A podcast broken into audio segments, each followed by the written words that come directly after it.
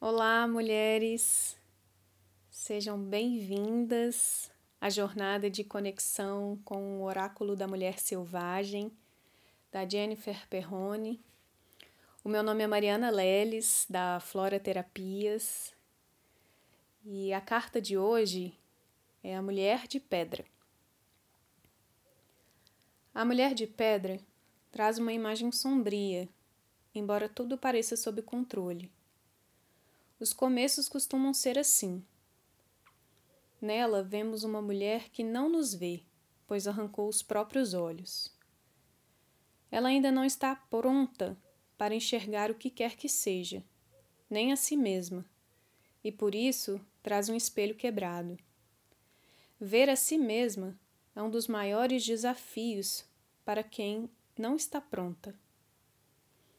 Apesar de não poder ver a si e nem aos outros, ela é observada. Olhos, muitos olhos estão à volta espreitando, aguardando, talvez algum erro, vigiando cada movimento. O local onde a mulher está é um cemitério, embora isso não seja evidente. A mulher está viva, mas vive em um cemitério para garantir que os mortos permaneçam lá, para que o que não deve ser visto permaneça oculto no túmulo. O monstro representa um segredo, dores não visitadas, traições e angústias. A mulher traz alguma vida expressa nas flores em seus cabelos mas ela mesma já adquiriu as cores de lápides e criptas. E raízes começam a surgir de seus pés. Ela usa todo o peso do corpo para manter o monstro dentro da cova. Se continuar assim, ela não poderá mais sair. Estará presa àquilo que tenta ocultar, atada ao que não quer ver.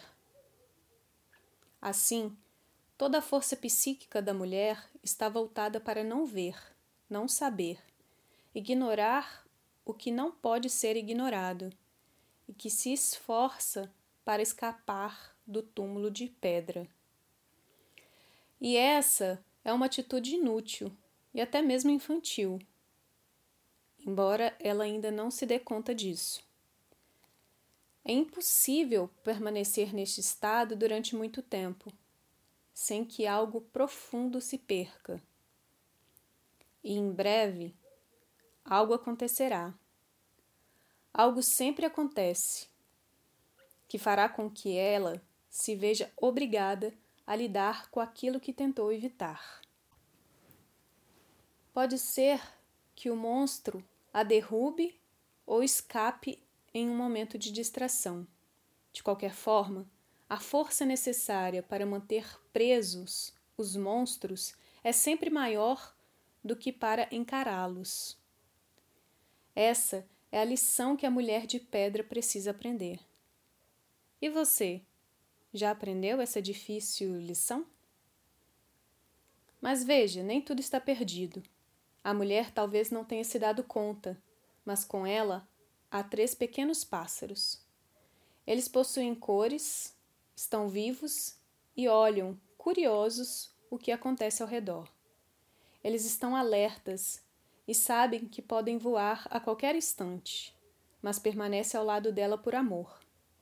Esses pássaros são como um sopro de vida no ambiente cinza que os cerca. Quanto tempo poderão sobreviver em um lugar como esse? Esses pássaros representam a inspiração, a intuição e a esperança da mulher. Mesmo que tudo seja cinza ao redor, mesmo que ela esteja cega por ter escolhido não ver, ela ainda assim sabe. Essa é a força inata que está disponível para toda e qualquer mulher. E mesmo quando não é utilizada, permanece na alma enquanto potência. Este oráculo não é numerado, pois não segue uma ideia de linearidade. Mas se fôssemos pensar em uma sequência, seria a primeira. e é possível voltar ao começo durante muitas vezes em uma mesma jornada, o que pode ser uma benção ou um desafio ainda maior. Algum desses se aplica a você? Se a mulher de pedra apareceu, é provável que você esteja em uma zona de conforto, que, apesar do nome, quase nunca é confortável. Exige uma tremenda força psíquica para que permaneçamos nela. Mas, no momento, parece ser a única alternativa possível. Talvez porque não queira ver, talvez por ter arrancado os olhos, talvez por já ter, por já estar enraizado a uma situação há tanto tempo que não faz mais sentido sair dela. Essa carta fala de segredos que precisam vir à tona, escolhas que precisam ser feitas e que estão sendo adiadas. Mas fala também de tesouros da alma que estão escondidos na caixa de Pandora, junto com monstros e temores. Lá também está a possibilidade de superação e redenção. Talvez seja importante reservar um tempo para você. Como isso soa? É algo possível ou apenas pensar nessa possibilidade já soa como algo estranho? Seria essa ocasião ideal para convidar as dores que carrega escondidas no fundo da alma. O que precisa ser feito e que você protela enquanto se enche de outras obrigações?